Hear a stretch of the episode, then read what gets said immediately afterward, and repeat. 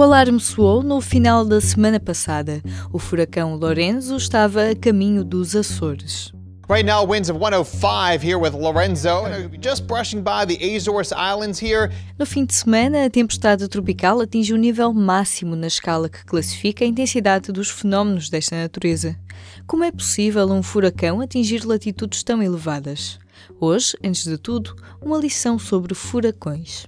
Estamos à espera que o furacão afete o arquipélago na quarta-feira, dia 2. Na madrugada de terça para quarta-feira, o furacão Lorenzo vai atingir os Açores. As ilhas do Grupo Ocidental e Central estão em alerta vermelho. André Nóbrega, da secção de Ciência, explica por que é que o furacão Lorenzo se tornou tão assustador nos últimos dias. O furacão Lorenzo, no último fim de semana, na posição em que se encontrava, eh, numa posição bastante a leste e a norte, do Oceano Atlântico. Foi considerado o mais intenso desde que há registro nessa posição. Lorenzo é também o sexto furacão desde 2016 a atingir o nível 5, o máximo da escala de Saffir-Simpson, mas tem diminuído de intensidade.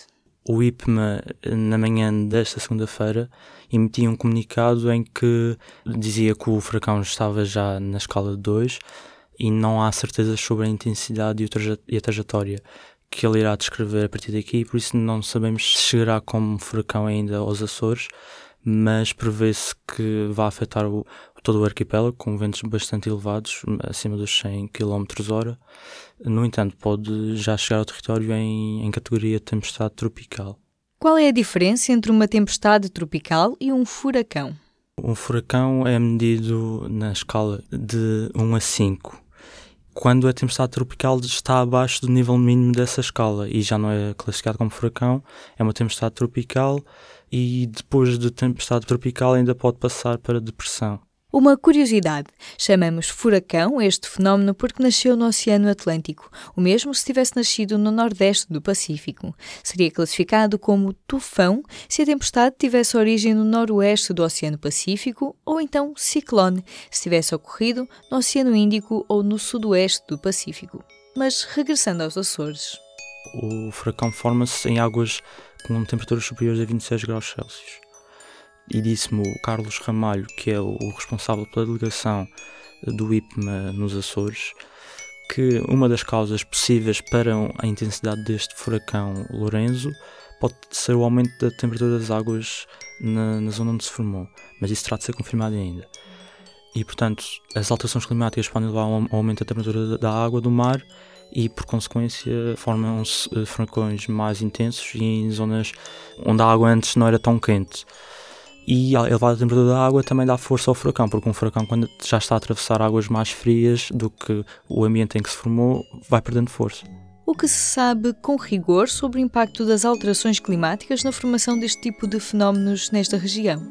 De acordo com o que nos disse o Ricardo Trigo, o climatólogo da Faculdade de Ciências da Universidade de Lisboa, ainda não podemos afirmar que estes furacões que chegam aos Açores e que podem até chegar perto do, território continental português, como aconteceu no ano passado com o furacão Leslie e há dois anos com o furacão Ofélia, ainda não podemos relacionar essas ocorrências com as alterações climáticas porque são necessários mais estudos para confirmar essa relação.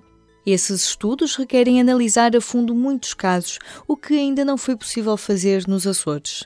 Mas do outro lado do Atlântico, o estudo dos furacões que atingiram o território dos Estados Unidos já provam que o aquecimento global está, assim, a influenciar a deslocação dos furacões para latitudes mais a norte. Podemos já dizer que os furacões que atingem os Estados Unidos da América com mais intensidade e com mais frequência a conseguir chegar a latitudes superiores, podemos já dizer que, segundo o Ricardo Trigo, que já é por influência das alterações climáticas, porque isso já está estudado. Porque lá os fenómenos são muito mais frequentes e é mais fácil de estudar. Aqui ainda não está muito bem estudado, é só uma, uma hipótese e, e ele disse-nos que não se surpreenderia se num futuro próximo se provasse que estes furacões que chegam aos Açores algo perto de Portugal possam estar relacionados. O furacão Lorenzo vai atingir os Açores na madrugada de terça para quarta-feira. As ilhas do Grupo Ocidental e Central estão em alerta vermelho e, por prevenção, as escolas e creches vão ser encerradas. Esta foi mais uma edição da manhã do P24. Ao final da tarde, não perca a série Legislativas 2019, que acompanha os grandes temas que marcam a campanha para as eleições de dia 6 de outubro. Eu sou a Aline Flor. Até amanhã. O público fica no ouvido.